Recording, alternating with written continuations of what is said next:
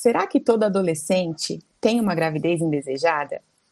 Engravidar na adolescência pode aumentar o risco de alterações emocionais? E após a menarca, ainda há riscos biológicos para essa adolescente? Sejam muito bem-vindos a mais um episódio do programa Psicologia Perinatal em Foco. Eu sou a Sara Stephanie. E a Félix Chiavo. Bom, na primeira semana de fevereiro, ela é a Semana Nacional da Prevenção na Gravidez e Adolescência. Então, hoje nós vamos falar sobre esse tema muito importante. Tá? Então, convido os amigos aí, convido os psicólogos para vir fazer parte dessa live, para poder saber um pouco mais como a gente pode trabalhar com essa demanda e como a gente pode acolher não só essa gestante, mas também os familiares, né, os, os avós dessa criança que vai chegar, né? Para poder participar com a gente hoje. Chama todo mundo, tá bom? É, Rafa, o que caracteriza a fase da adolescência? Quando ela começa e quando ela termina? Olha só que interessante, né? Falar sobre adolescência, porque para cada cada cultura ela vai ser entendida de forma diferente. Então, por exemplo, se a gente pegar algumas, algumas idades, né, para quando começa ou termina a adolescência, no geral, a maioria concorda que é na segunda década de vida, né? Então, após os 10 anos e antes dos, dos 20 anos. Mas nós temos, por exemplo, algumas instituições que vão dizer: olha, a adolescência começa dos 14 anos até os 24 anos. O ECA, por exemplo, né, coloca até os 18 anos. Então, assim, a gente não tem um consenso né, em, nos espaços sobre quando começa ou quando termina a adolescência. E por que, que não existe esse consenso? Porque a adolescência é uma criação cultural do século XX.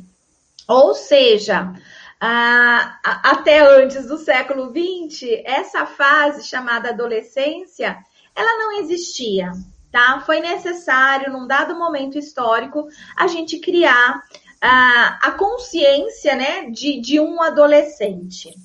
É interessante que a gente tem algumas sociedades tribais que, assim, não existe todo esse período como o nosso, né, para adolescência. Não leva 10 anos para aquele sujeito se tornar, né, sair de criança para se tornar um adulto. Mas são alguns rituais que alguns passam, né, para provarem ali para sua sociedade, para sua cultura, que já são adultos. O que, que nós sempre tivemos em todos os momentos históricos? A, a puberdade. A puberdade, sim, ela é inerente, ela é uma característica do ser humano. Então, a puberdade ela faz parte do processo de desenvolvimento do ser humano. O que, que é puberdade? A puberdade são as mudanças é, hormonais, físicas, né, que vão acontecer para que aquele sujeito, né, saia de criança, né, e se torne então um sujeito é, pronto para reprodução, né? Então, uma criança de seis anos não, não está pronta para reprodução. Mas uma pessoa aos 14 ou 15 anos, não vou dizer aqui a palavra adolescente, né? Mas é, uma pessoa nessa idade, já há uma probabilidade tanto de conseguir engravidar uma mulher quanto essa mulher é, ficar grávida, tá? Então, o que, que vai depender? A gente tem que olhar para as culturas.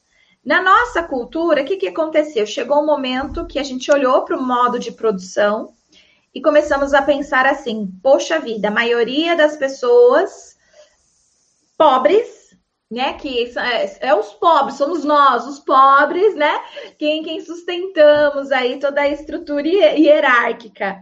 Então, se não tem mão de obra, ah, não, não tem nada funcionando, não tem tecnologia, não tem faculdade, as coisas não funcionam. Então, viver num modo de produção capitalista é isso, né? A gente tem as estruturas hierárquicas.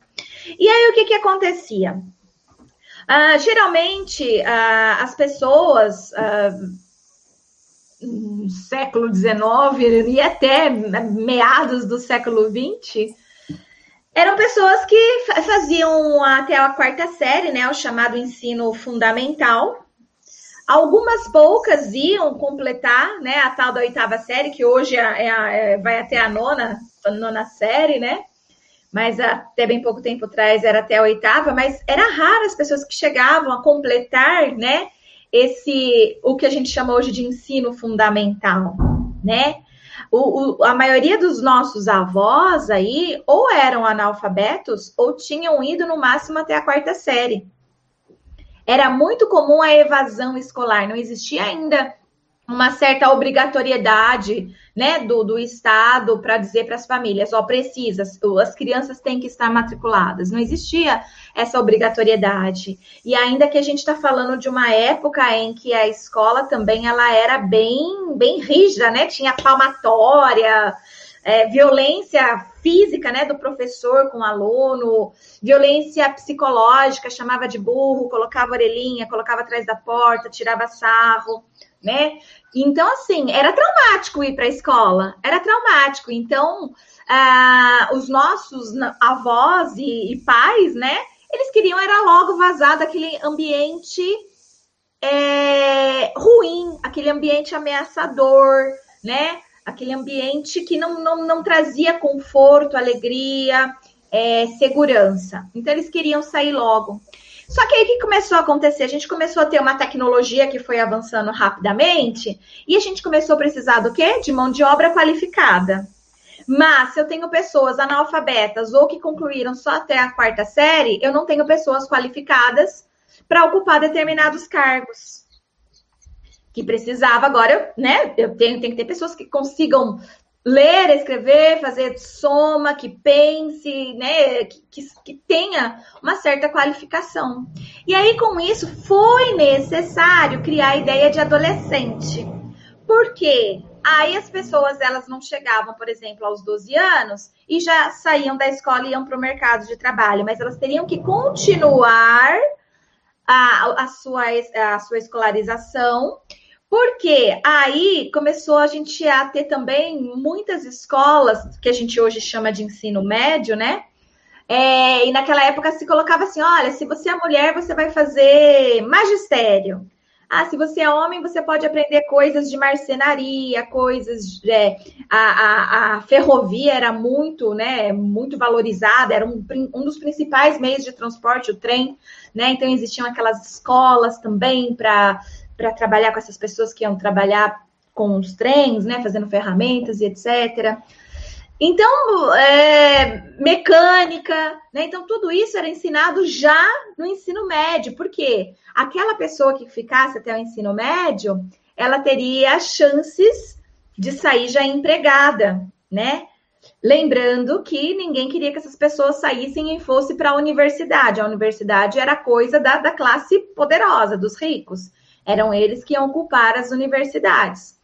Mas os pobres, eles precisavam ser mais qualificados para ocupar os novos postos de trabalho e que eles também não quisessem ir para a faculdade. Então, por isso, já entregava para eles um ofício, né, no ensino médio, né? Estou chamando de ensino médio aqui só para falar a mesma linguagem do hoje, mas antigamente não era esse nome, era ginásio, colegial, eram outros nomes que recebiam. E aí, então, essa pessoa, né, ela, ela, ela é, se criava na população a ideia de: olha, pai e mãe, não manda seu filho trabalhar para ajudar em casa, não, porque olha só, né? Você ama tanto ele que com certeza você quer o melhor para ele. Se ele ficar fazendo, né, o colegial, ele, ele vai ter um ofício melhor do que o seu, ele vai ganhar mais do que você. Ele não vai para a faculdade, mas olha só, para sua classe tá bom demais, né? Ele ter um novo ofício, ele já vai sair melhor que você. Então, é, é uma uma ideia que surge para os pais quererem manter os filhos na escola, não tirarem, e ao mesmo tempo fazer que os, os jovens né, quisessem permanecer na escola para também ter esse futuro melhor. Percebe que foi todo né, uma, uma estrutura aí, só que para isso era importante, então, que a pessoa ficasse esses anos estudando e não trabalhando, e para isso, então, cria essa ideia de adolescente, tá?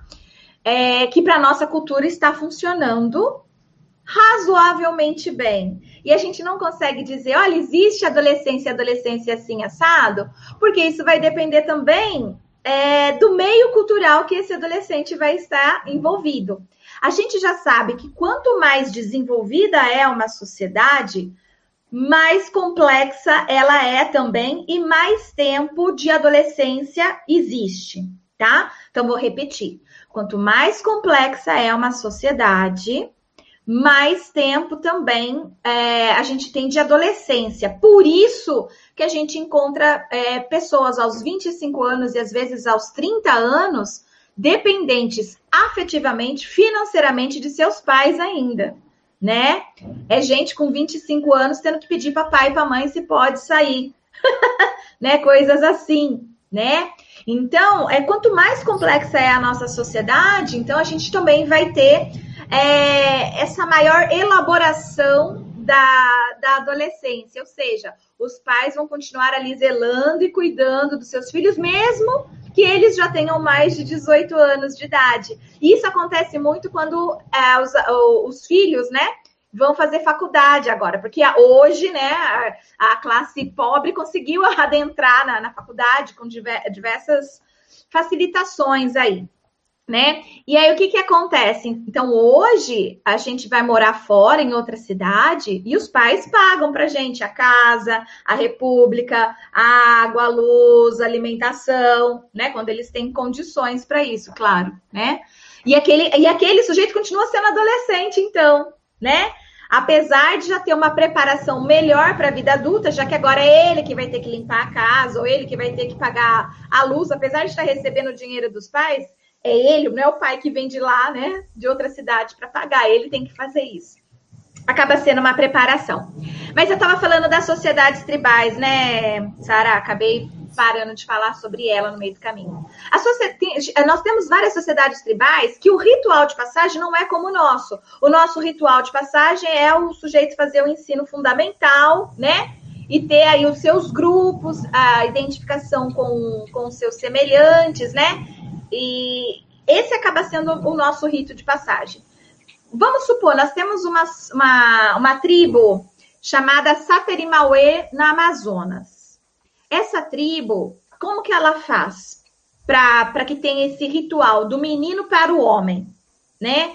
Eles pegam, eles têm lá a, a, uma formiga que é a picada mais forte que existe de qualquer inseto. Não é de a picada mais forte dentre as formigas, é dentre os insetos todos. Então, a, a, a picada daquela formiga ali, ela chega da febre, de uma formiga chega da febre. Para ele, ao ritual, ao ritual, eles pegam várias dessas formiguinhas, enfiam numa espécie de luva e o, e o menino, para provar que é homem, ele tem que colocar a mão ali dentro daquela luva lotada de formiga picada, né? É claro que eles passam mal, que eles têm febre, que eles têm alucinação, mas é uma forma deles provarem. A tribo só aceita ele como homem depois de passado por esse ritual. E alguns homens, para se reafirmarem na tribo, voltam a fazer esse mesmo ritual, tá? Então, esse é um tipo, mas a gente tem outro de uma uma na África que constrói lá com, com madeira, 30 metros de altura, amarra um cipó no pé do menino, o menino se joga, né? Como se fosse um bob jump. Ele se joga e é um cipó. Então, assim, acontecem mortes, acontecem mortes, né? Mas é uma forma de se, de, de se provar que, né, que saiu de menino para homem. Então, assim, na, então perceba que dura alguns segundos, algumas semanas, né? E na nossa cultura já não. Na nossa cultura isso se estende um pouco mais. Então a gente não pode dizer, olha, o adolescente se porta assim ou assado, já que a gente tem toda essa influência cultural. Porque a adolescência, como eu acabei de dizer, então, é uma criação do século XXI, de acordo com uma necessidade de produção do mercado, né? Do, do mercado capitalista aí, do modo de produção. Se a gente pegar adolescentes ricos e adolescentes pobres, nós vamos perceber infinitas diferenças, né? Na classe mais pobre, a gente percebe o amadurecimento muito mais rápido do que na classe rica, tá? É muito mais rápido. Na classe pobre, muitas vezes, uma menina, ela tem que cuidar já dos seus quatro irmãozinhos mais novos para a mãe poder ir trabalhar. E essa menina, ela tem só 14 anos mas ela tem um irmão de dois, um outro de três e meio, um outro de quatro. Ela tem que fazer o almoço, ela tem que cuidar dessas crianças, porque ela ainda tem, né, 14 anos, ainda não conseguiu emprego, né? digamos assim, percebe? E então é totalmente diferente daquela menina de 14 anos, de uma outra classe social, que nunca esquentou um leite, que a mãe ainda tem medo de deixar a faca na mão dela para ela cortar a, a próprio pão e passar a manteiga. Você percebe a grande diferença? Uma está fazendo almoço, limpando a casa e cuidando das crianças. E a outra ah, não, não, nunca ficou sozinha em casa, tem medo. Meus pais nunca deixaram sozinha em casa, não, não sabe. Responsabilidades completamente diferentes, né? Perfeitamente, perfeitamente. Então não dá para comparar os adolescentes e dizer que todos eles sonham em um dia fazer uma faculdade, né, e ter uma profissão X. Não dá para dizer isso, né? Para alguns, a, o grande sonho é realmente é, se tornar pai, se tornar mãe, né? E, e ver o que, que tem de emprego aí, o que, que, o que, que, o que, que consegue de, de emprego, né? Então a gente tem que tomar muito cuidado, né? Com, quando a gente vai analisar aí também adolescentes, porque as classes sociais elas influenciam bastante nisso. Show de bola. O Rafa, e culturalmente, como que é visto a gravidez na adolescência? culturalmente é visto como uma desgraça na vida da menina, né? Ela acabou com a vida dela, né? Não tem mais salvação. É, culturalmente é visto como ah, agora ela vai brincar de boneca, né? Uma, uma criança cuidando da outra. Uma criança cuidando da outra, isso mesmo. Agora ela é uma criança cuidando da outra. Então, assim, a visão que a sociedade tem de gravidez na adolescência é muito preconceituosa. É de muito preconceito, né? E esse preconceito, ele influencia negativamente, né, sobre a saúde mental de gestantes adolescentes. Porque a, a gente vive em uma sociedade em que, ao, ao mesmo tempo, é hipersexualizada nas músicas, nas novelas, nos filmes, é, erotismo, né? Mas, ao mesmo tempo, é muito hipócrita, porque ela quer erotismo e fala, não, não pode transar, adolescente não pode, não deve, é pecado, vai para o inferno, né? A mulher, então foi... a mulher, né? O homem pode. Isso, ah, bem lembrado, Sara, bem lembrado, né? A mulher não pode, é ela que não. Agora o menino não, desde cedo, né? Ah, já é o garanhão, olha, já tem namoradinha, né? Infelizmente a gente vive numa sociedade machista né? Que incentiva o adolescente, ah, você precisa perder sua virgindade, vou te levar num prostíbulo, alguma coisa assim, né? E a menina não. Então, bem lembrado, a gente vive numa sociedade extremamente machista, hipócrita, né?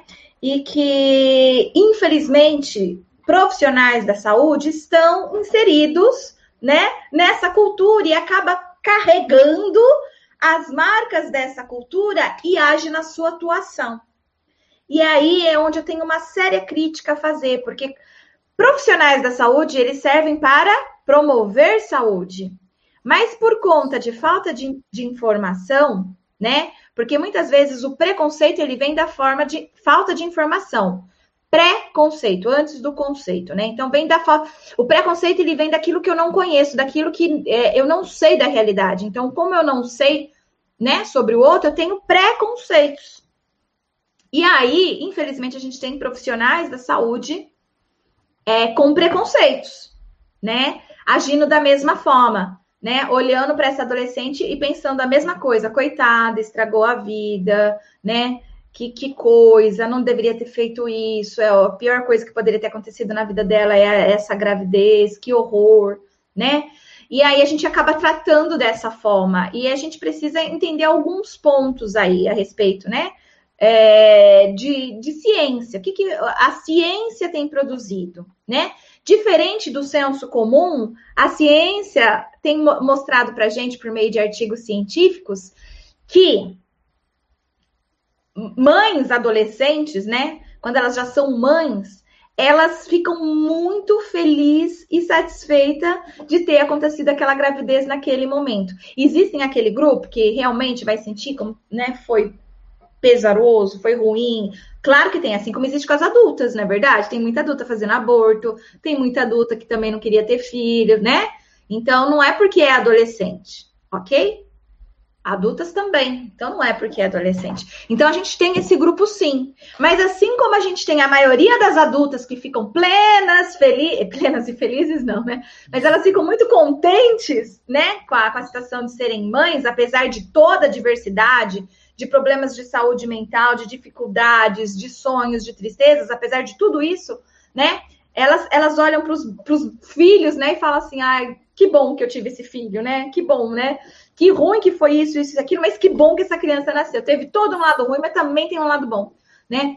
E, na, e em vários outros casos só tem lado bom e outros só tem lado ruim. Então, assim, isso acontece e vai, vai acontecer para todas as idades. Então, o que eu quero dizer é o seguinte: quando a gente pega os artigos científicos e a gente vai ver, os relatos das mães adolescentes sai, sai livremente né, da boca delas, né? Porque a gente tem um monte de, de artigos de, de estudo de caso né? Que é entrevista mesmo, qualitativa, de entrevista, né? Com as adolescentes, elas falam: Estou muito feliz, que bom que aconteceu a maternidade na minha vida. Se não tivesse acontecido a maternidade na minha vida, hoje eu, eu, eu estaria no lado errado. E aí elas chamam de lado errado a prostituição, elas chamam de lado errado as drogas. Elas chamam né? fala assim: nossa, eu criei muita responsabilidade. Antes eu só queria saber de balada, de sair, né, de bebê, estava me envolvendo com drogas. Depois que eu engravidei, eu tive que parar e hoje a minha vida está diferente. Né? Então, assim, elas ficam, elas, elas, elas têm uma avaliação positiva da maternidade, não negativa. Então, muitas vezes a gente pode até dizer que a gravidez foi um fator de proteção na vida dessas meninas e não um fator de risco. Às vezes a gente acha que para todas as adolescentes é fator de risco só. Claro, tem fatores de risco, como a gente vai, inclusive, trabalhar aqui, né? Vou falar depois dos fatores de risco, eu acho que, que a Sara deve perguntar, né? Então, eu vou até falar já já para vocês sobre os fatores de risco. Claro que tem, não é isso que eu não estou negando isso. O que eu estou tentando fazer aqui é, é, não falar mais do mesmo. O que eu estou tentando fazer aqui é não continuar falando para vocês, ah, gravidez na adolescência, meu Deus, é um horror, né? Tem fator de risco e a gente precisa. Não, estou tentando mostrar para vocês que existe outro lado também. Existe a gravidez na adolescência que é um fator de proteção também. Porque aquela menina, sim, ela ia para o mundo das drogas, sim, ela ia para o mundo da prostituição, sim, e a gravidez tirou ela disso. E hoje ela se sente mãe, ela se sente feliz, ela se sente responsável, ela procura um emprego decente para conseguir sustentar a família dela, tá? Então, nem só de desgraça é, como a sociedade diz aí, uma, uma gestação na adolescência, nem para o menino, nem para a menina. Porque uma gravidez na adolescência não acontece só para a menina, acontece para os meninos também. Os meninos que estão aí, né, na adolescência, tendo suas primeiras relações sexuais, eles também engravidam, geralmente, outras meninas, né? Porque, é, apesar da gente saber que o maior número de mães adolescentes, os pais são maiores de idade, a gente tem os meninos adolescentes curtindo a vida também, tá transando também. E geralmente eles não estão transando com mulher acima de 18 anos, estão transando com, com as meninas da mesma idade. E acabam engravidando. Então, são dois adolescentes grávidos aí, o menino e a menina, né? Que entra numa outra situação aí bem bem inusitada, né? Porque esse menino também não trabalha, o que é diferente daquela que engravida de um, um homem que já tem mais de 18 anos, que já trabalha, às vezes tem casa própria, coisa assim, né? E de um menino que ainda mora com os pais, ainda é dependente dos pais, a situação fica um pouco mais é, difícil aí, né, para o casal. Eu ia perguntar exatamente isso agora, né? Qual que é a, a, percepção da sociedade, dessas mães adolescentes e do pai de adolescente, né? O que, que difere isso? Certo. Então, o que, que a sociedade vê? Quando fala em gravidez na adolescência, lembra só da menina, né? É a menina adolescente que engravidou, mas não, tem o menino adolescente que também engravida. E a gente precisa olhar para ele também. Infelizmente, como a, a Sara já trouxe pra gente, né, que a gente vive numa sociedade machista, o que que acontece? Às vezes os próprios pais do menino adolescente falam, mas você não tem que assumir, né? É, estimula o próprio filho a não assumir a paternidade, né? Tem, tem, tem isso. É, e tem outros não, né? Depende de família de fam para família, de ética para ética, de moral para moral, né? Então terão também aqueles pais que vão falar assim: não, você engravidou, agora você vai ter que assumir. A gente vai lá, vai conversar com os pais dela, vamos ver o que, que a gente vai, vai oferecer e tudo mais, né? Então, existe aquelas famílias, né, que são mais éticas aí, digamos assim, né, e que vão tentar resolver. Mas, por outro lado, tem aquelas famílias das meninas também que falam assim: eu não quero ver esse menino pintado a ouro aqui. Você não, te, não tenha mais relações com ele, não quero mais saber dele. É, tem alguns pais que falam, eu vou matar ele. E às vezes o homem tem mesmo revólver dentro de casa, e se a pessoa aparece, realmente mata mesmo, né? A gente vive tudo isso, a gente vive toda essa situação. Então não é nada fácil para esse menino também assumir a paternidade. Às vezes a gente joga toda a responsabilidade em cima do menino, dizendo, né? Você foi irresponsável e não quis assumir, mas a gente não tá olhando que ele tem pais influenciando, que tem os sogros, né? Vou usar a palavra sogro aqui, tá? Influenciando, tá? E ele, às vezes, até gostaria de poder ir lá, né? Mas ele, ele, ele não consegue por, por essa dificuldade, o medo de ir lá e levar realmente um tiro o medo do, do, dos pais, né? Que os pais estão, né? A pressão que os pais às vezes é, fazem em cima da menina pelo aborto, né? Ela não tem o direito a escolher querer ficar com o bebê. É, muitas vezes ela é obrigada a ter que fazer o aborto, né? Por conta desses. Gente, é assim, não é nada fácil passar por essa situação. Não é nada fácil passar por essa situação, nem se você é uma menino, nem se você é uma menina, né? nessa fase que a gente chama aí de adolescência. Então, é, as alterações emocionais, a ansiedade, o estresse, é, é, muito presente. É uma, são pessoas muito mais vulneráveis a apresentar, né? Ansiedade, estresse, depressão nessa fase, por conta de, de que você não consegue ser autônomo o suficiente, autônoma o suficiente para lidar com essa situação. A, a menina não trabalha, o menino não trabalha, ambos dependem dos pais isso é difícil para o menino porque às vezes ele pensa assim: nossa, agora o que, que eu vou fazer porque eu não trabalho? Como eu vou sustentar o meu filho? Eu já não me dou bem com os meus pais, eu vou ter que fazer que eles sustentem o meu filho agora, né? Ou pior ainda, eu vou ter que aguentar o pai da minha namorada tendo que sustentar e jogar toda hora na minha cara que é ele que está sustentando, porque eu, eu não tenho, sabe? Gente. Às vezes falta até uma imaturidade, né? Porque é uma pessoa que está ali que não tem contas para pagar, que os pais bancam tudo e não tem a maturidade de pensar, né, a longo prazo como que isso vai refletir na vida deles, né? Isso, Sara. Exatamente. Então, assim, homens e mulheres, né, na adolescência, enfrentam um sério desafio. Enfrentam um sério desafio. Mas isso é para todos? Não, não é para todos a gente não pode se esquecer que existem aquelas adolescentes que já moram, né, com um parceiro, às vezes até mais de dois anos. Então, ela, quando ela tem lá seus 17 anos, às vezes ela já tá morando com a pessoa desde os 15, não engravidaram, mas planejaram. Olha, agora, né, tô com 17 anos, quero engravidar, quero te dar um filho, coisas assim. Existe um planejamento familiar aí ela tem menos de 18 anos, mas foi planejado, não foi, não foi na loucura, né? Não foi na irresponsabilidade. Não, já morava junto, quer ter, né? Quer, quer fazer família. E tá tudo bem, a gente tem que olhar para isso também. Não é porque tem 17 anos que engravidou de forma indesejada, né? Digamos assim. É claro que a maioria das gestações na adolescência são indesejadas, não foram planejadas.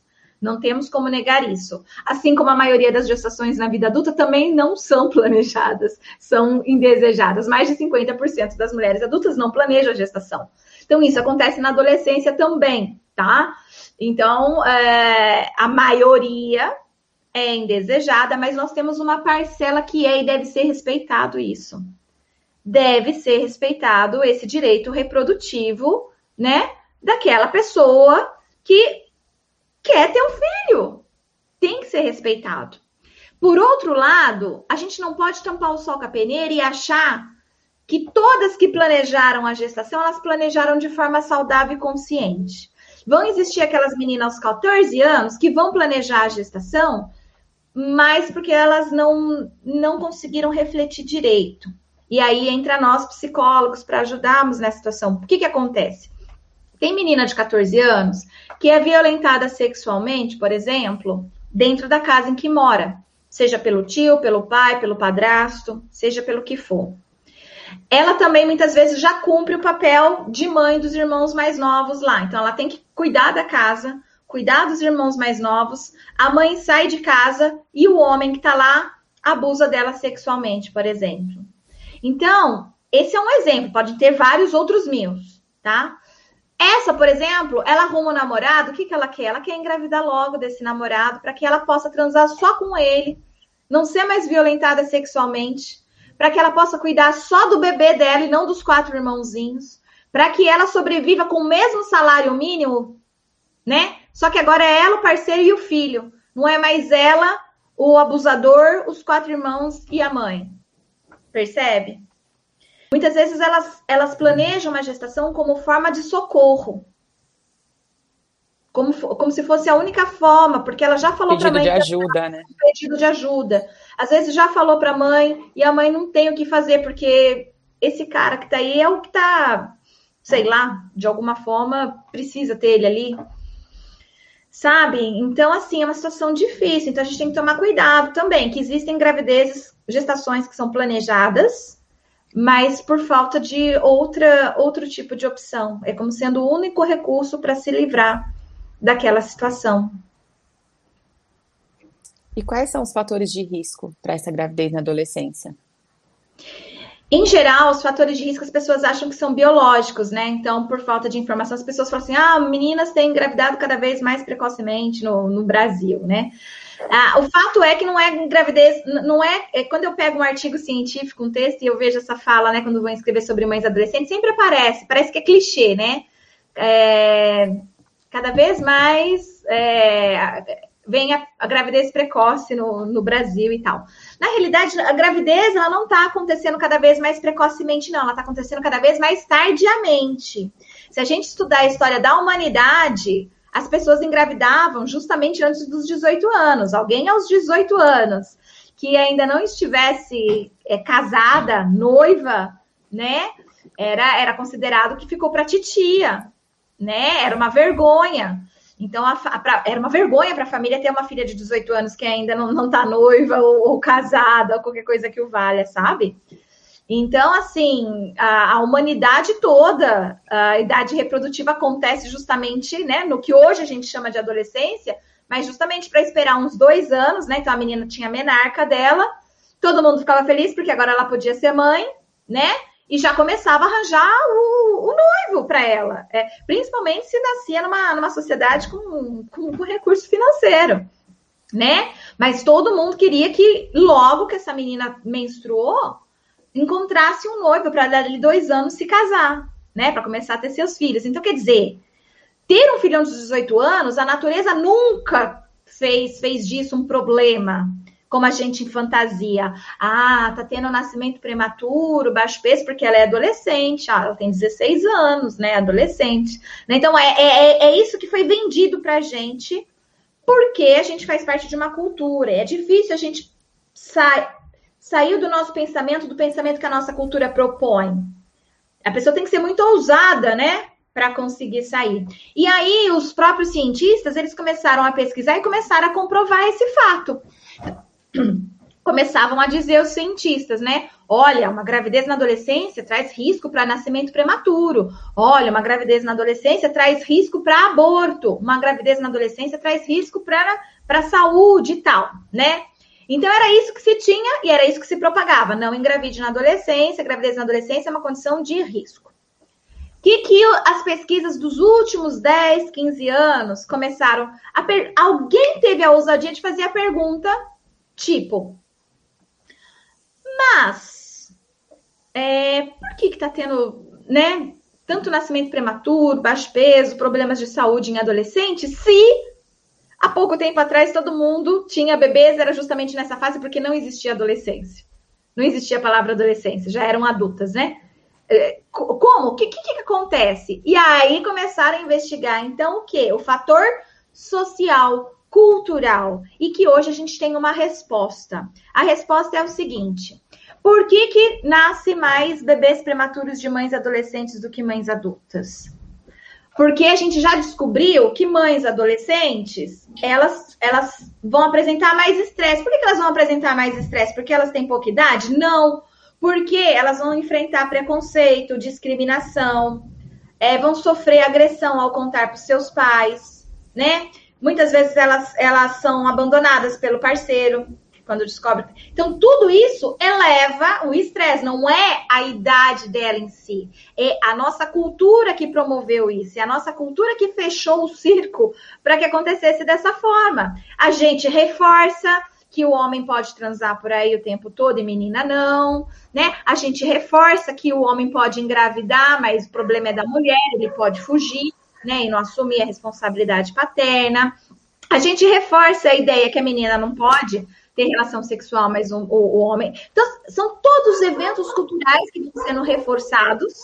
E que aí a menina, então, não é a idade dela, é a cultura que levou ela a gerar aquele estresse forte com medo de contar para os pais, com a dificuldade de, de, de falar para o parceiro, usa a camisinha porque eu não quero engravidar, a dificuldade dela tomar a pílula contraceptiva porque ela não tem onde esconder na casa dela, porque é a mãe que mexe no guarda-roupa dela em tudo, ela não tem onde esconder para ela poder tomar, né?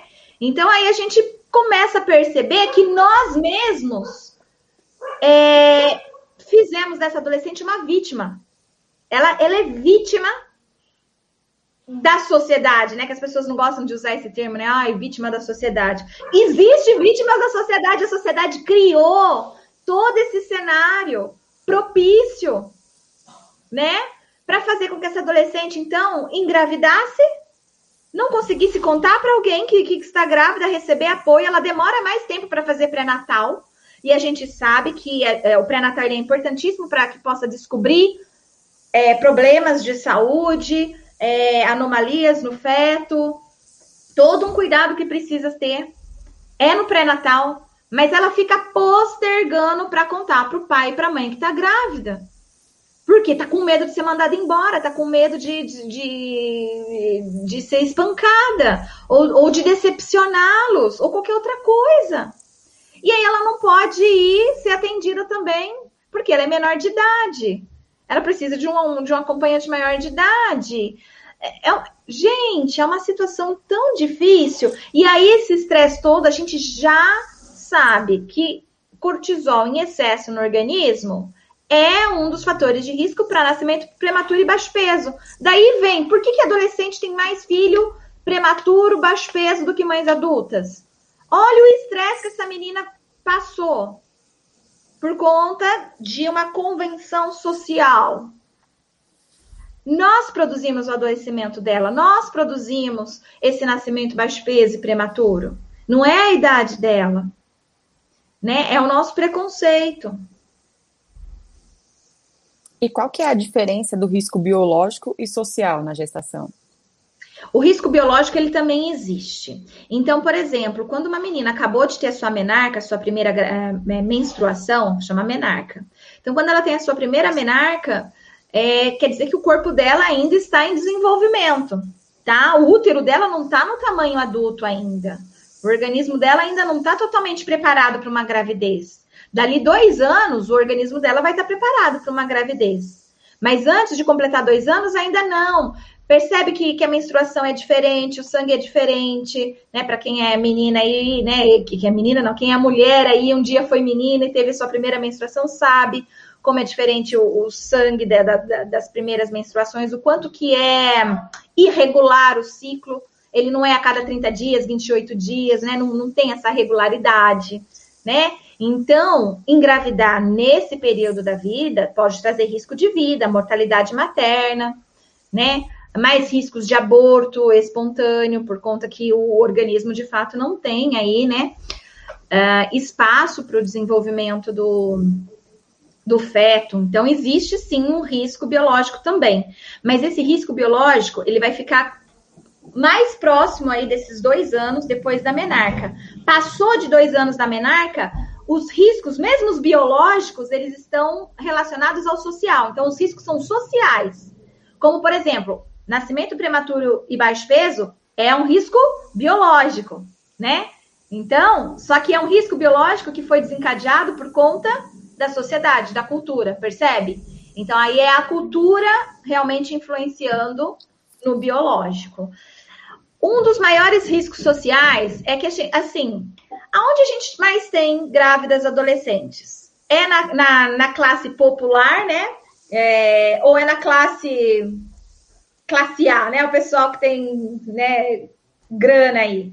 Gente, é, é, é muito claro que a classe popular é, te, apresenta muito mais gravidez na adolescência do que é, uma classe social aí com condições favoráveis, é, socioeconômicas favoráveis. Não que não aconteça, até acontece, mas é mais raro acontecer.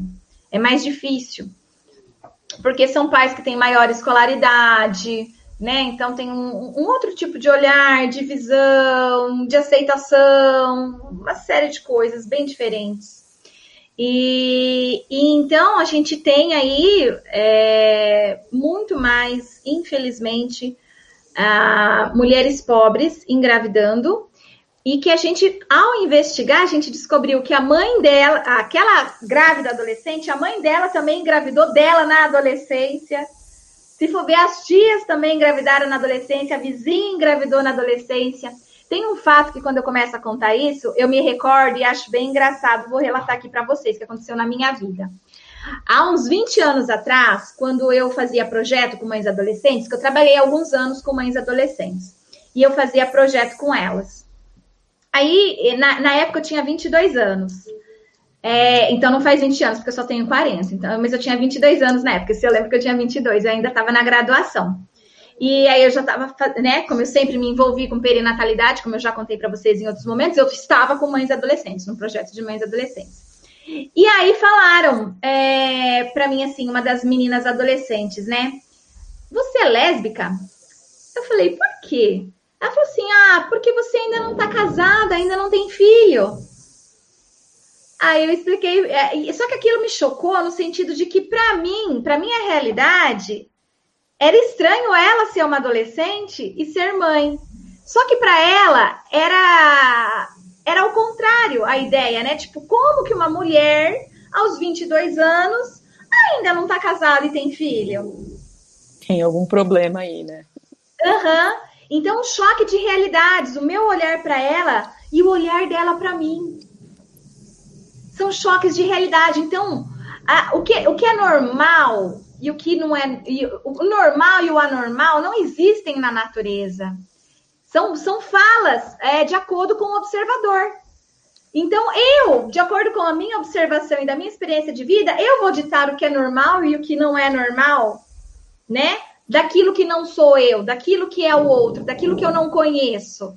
Então, eu digo, não é normal engravidar na adolescência.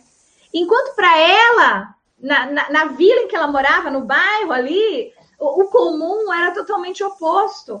Então, para ela estava, estava difícil compreender por que, que uma mulher, né, com a, com a pouca idade que eu tinha, né, não, ainda não, não, não tinha uma, uma vida, né, de, de casado e com filhos.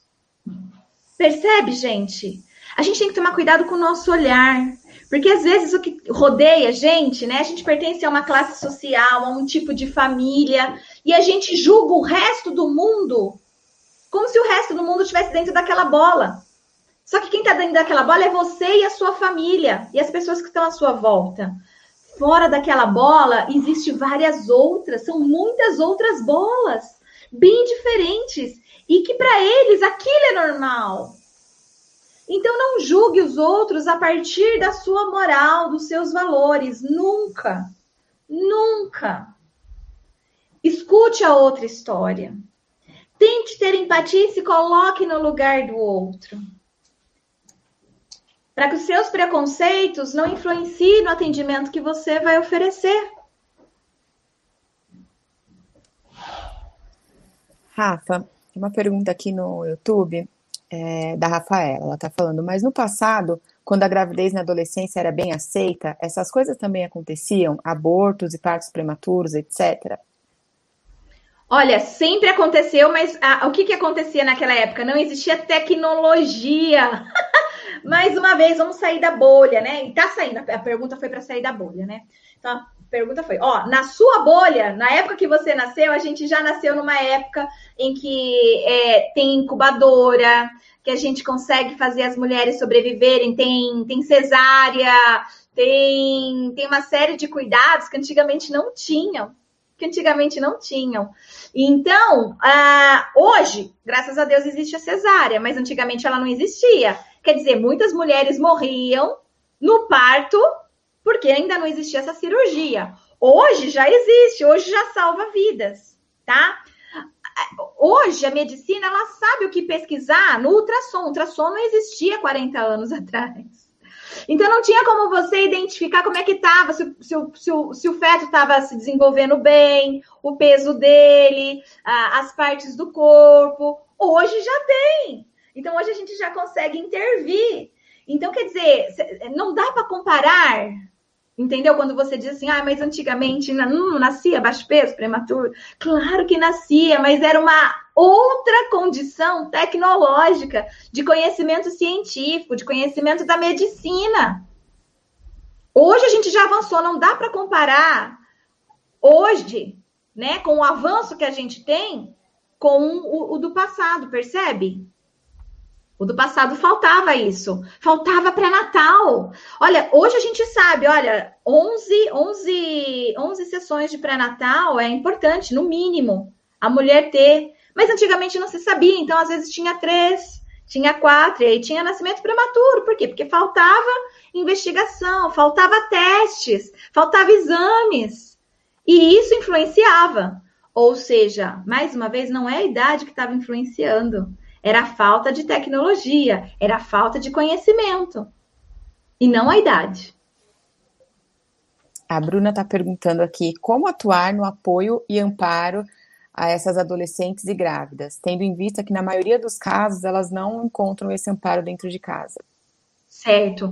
Precisamos oferecer esse apoio, esse amparo nas escolas e nos serviços públicos de saúde, porque a maioria como eu acabei de dizer, pertencem a uma classe popular, tá? A classe que tem dinheiro, ela já tá pagando psicólogo para a filha, né? A classe que tem dinheiro já tá. Já... Então, assim, o que eu vou estar tá falando aqui é mais do serviço público de saúde do que do particular, tá bom? Então, precisamos oferecer nos espaços de escola e de serviço público de saúde, como as, a, as unidades básicas de saúde, os programas saúde da família, por exemplo, né? Um, uma rede de apoio, um espaço onde, principalmente em grupos, né? Seriam maravilhosos os grupos em que a gente pudesse ter alguém despido de preconceito, um profissional ali competente nesse sentido, que pudesse escutar e propor reflexão entre elas, cada uma poder ajudar. Olha, meu pai me mandou embora. Aí a outra fala, ah, eu também fui mandada embora de casa, aconteceu isso comigo, mas depois fiz assim, assim, assado, né? Uma dá uma força para a outra, sabe? Na, em várias situações. Então, isso é, é algo. Mas eu, por exemplo, eu tenho um curso chamado Gravidez e parentalidade na adolescência. Nesse curso, eu tenho um módulo inteirinho, são nove, 12 módulos que tem nesse curso, mas um específico eu fiz para ajudar pessoas a, a fazerem intervenção com essa população, porque você está me perguntando é de intervenção, como intervir. Então, eu tenho lá duas horas praticamente de, de aula num módulo só ensinando a como intervir tá? Como fazer essa intervenção. Então, fica a dica aí, se você trabalha realmente com pessoas no serviço público de saúde, a gente tem um curso chamado Gravidez e Parentalidade na Adolescência. Tá? É só entrar, conhecer os valores, tem valor, ele está aberto, está disponível para você fazer sua matrícula hoje, né? É, tranquilo ali. Mas lá, por exemplo, o que, que você vai encontrar? Eu proponho para vocês alguns encontros. E o que vai ser trabalhado em cada encontro de intervenção com as mães adolescentes. Porque eu fazia isso, então é exatamente o trabalho que eu fazia, né, que eu desenvolvia com as mães adolescentes, a mesma proposta de encontro que deu, surtiu efeito, porque eu lembro que eu, inclusive, investigava no começo as práticas educativas delas, saúde mental delas, e depois que acabava o grupo, o quanto que melhorava aquilo que era ruim se tornava bom. Então, é, é, já foi testado, né? Eu tenho um artigo científico sobre isso, inclusive, publicado. É, sobre é, práticas educativas de, de, mães adolescentes, né? Um grupo de inter... dois pontos, um grupo de intervenção. Então, inclusive, conto como que foi feito de graça, não precisa às vezes nem, nem ir lá no, no curso, mas é claro que eu quero que você compre o curso, né? Mas ensinando como é que eu fui fazendo. Mas são alguns encontros com alguns temas importantes, né, que a gente pode trabalhar e que isso vai ajudar na intervenção e na melhora, né, tanto para a saúde mental delas, quanto para as práticas educativas, porque às vezes a gente acha que adolescente não tem boas práticas educativas, né? A gente fala assim: ah, adolescente não é boa, ela tá brincando de boneca, é mais um para a mãe dela cuidar, essas coisas, né? E quando na realidade não, cientificamente a gente já descobriu que tanto mães adolescentes quanto mães adultas, quando são mães de bebês, todas elas exercem práticas parentais positivas. Todas elas não, isso é mentira. A maioria delas exercem boas práticas educativas parentais com seus bebês. E a maioria delas seguem o mesmo ritmo. Quando a criança completa seis meses e começa a interagir mais com o ambiente, elas começam também a exercer mais práticas negativas também, tá? Mas isso tanto as adultas quanto as adolescentes. Então, não existe dizer que mães adolescentes são mais irresponsáveis ou exercem mais práticas negativas do que mães adultas. Não é verdade. Elas se equiparam, tá? É, de uma forma muito semelhante aí. Então, a, gente vai trabalhar com elas em cada encontro, né? É, pensando justamente nisso. É, tanto na saúde mental dela, quanto nas boas práticas que ela tem que exercer enquanto mãe, porque não é ensinado para elas, e quando a gente passa a ensinar, a, mesmo após os seis meses, continua se mantendo as boas práticas e cai as más práticas. Agora, sem intervenção, aumentam as más práticas, por quê? Tanto nas adultas como nas adolescentes. Por quê? Porque não receberam a instrução, a orientação do que são boas práticas. Percebe? Então, existe sim uma forma bem, bem bacana para a gente poder trabalhar com ela sessão a sessão. A Bruna está perguntando aqui também. O preconceito em relação à gravidez, infelizmente, parte das próprias mulheres para as outras. É, nós, enquanto profissionais da área, como podemos atuar na desmistificação da gravidez na adolescência. Levando esse tipo de informação. O que eu estou fazendo agora, por exemplo, eu estou desmistificando sobre gravidez na adolescência para muitas pessoas. Quem, quem aí está assistindo e que gostou da live de hoje, né? Desse programa de hoje, aprendeu com o programa de hoje, viu que tinha alguns preconceitos e agora já vai começar a se policiar, fala eu aí para a gente poder saber, tá? Então, o que eu fiz hoje aqui é uma ação. Então, você também pode fazer essa ação, você pode aprender mais sobre isso, pode ir lá fazer o meu curso Gravidez e Parentalidade na Adolescência, pode buscar aqui no Material Online material, informação, uma série de coisas, né? Que você pode, pode se aprimorar, entender melhor sobre, sobre isso. Aqui, muita gente falando eu, eu, eu, eu, eu, amei, legal, né? Show de bola. Então, percebe, gente? O que eu fiz agora foi, né? O que você, o que, o que a pessoa acabou de perguntar, né? Que é levar informação para a população. Eu levei uma, essa informação para a população de psicólogos. Você, você pode fazer a mesma coisa. Você pode fazer uma live e levar essa informação, então, para a população de adolescentes, para a população de pais, é, de pais de filhos adolescentes, né? Para evitar que tenha uma gravidez você pode fazer uma palestra numa unidade básica de saúde, você pode tentar oferecer esse conhecimento para os agentes comunitários de saúde, né? Fazer uma, uma parceria com a prefeitura. Ah, você pode é, fazer parceria com escolas estaduais, né? Que tem lá os programas é, Família na Escola, acho que esse é o nome né? Escola da família, e aí você vai, conversa com os pais. São, são infinitas as possibilidades, tá? Aqui de você poder colocar a mão na massa e começar a trabalhar. Então, assim, se você quer ganhar dinheiro com, com isso, vai tentar conversar com prefeitura, vai tentar conversar com hospital, às vezes com escola, né? E ver o que, que é possível fazer de parceria com esses ambientes aí para você levar essas informações.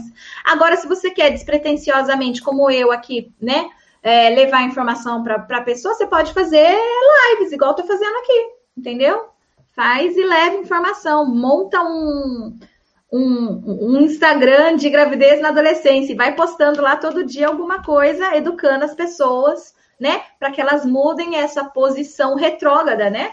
E comecem a entender melhor aí sobre gravidez na adolescência, que é um fenômeno que precisa de cuidado, de carinho, né? De, de zelo.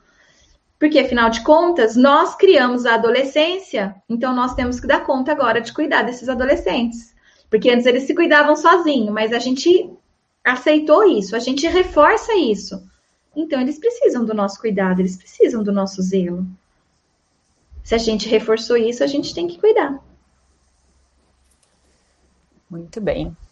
Quanta informação importante. Bom, então vamos encerrando por aqui é, mais um episódio. É, eu queria convidar vocês que ficaram aqui com a gente para poder entrar no nosso grupo do Telegram, tá? É www.maperonline.com.br barra Telegram barra. Lá tem muitas informações diárias, inclusive também sobre adolescência, sobre gravidez na adolescência. Né? Então entrem lá para vocês poderem participar com a gente e ver o, quantas informações importantes tem lá. É, a semana que vem, no nosso programa, nós vamos falar sobre. O, o nosso tema vai ser Sou psicólogo e agora?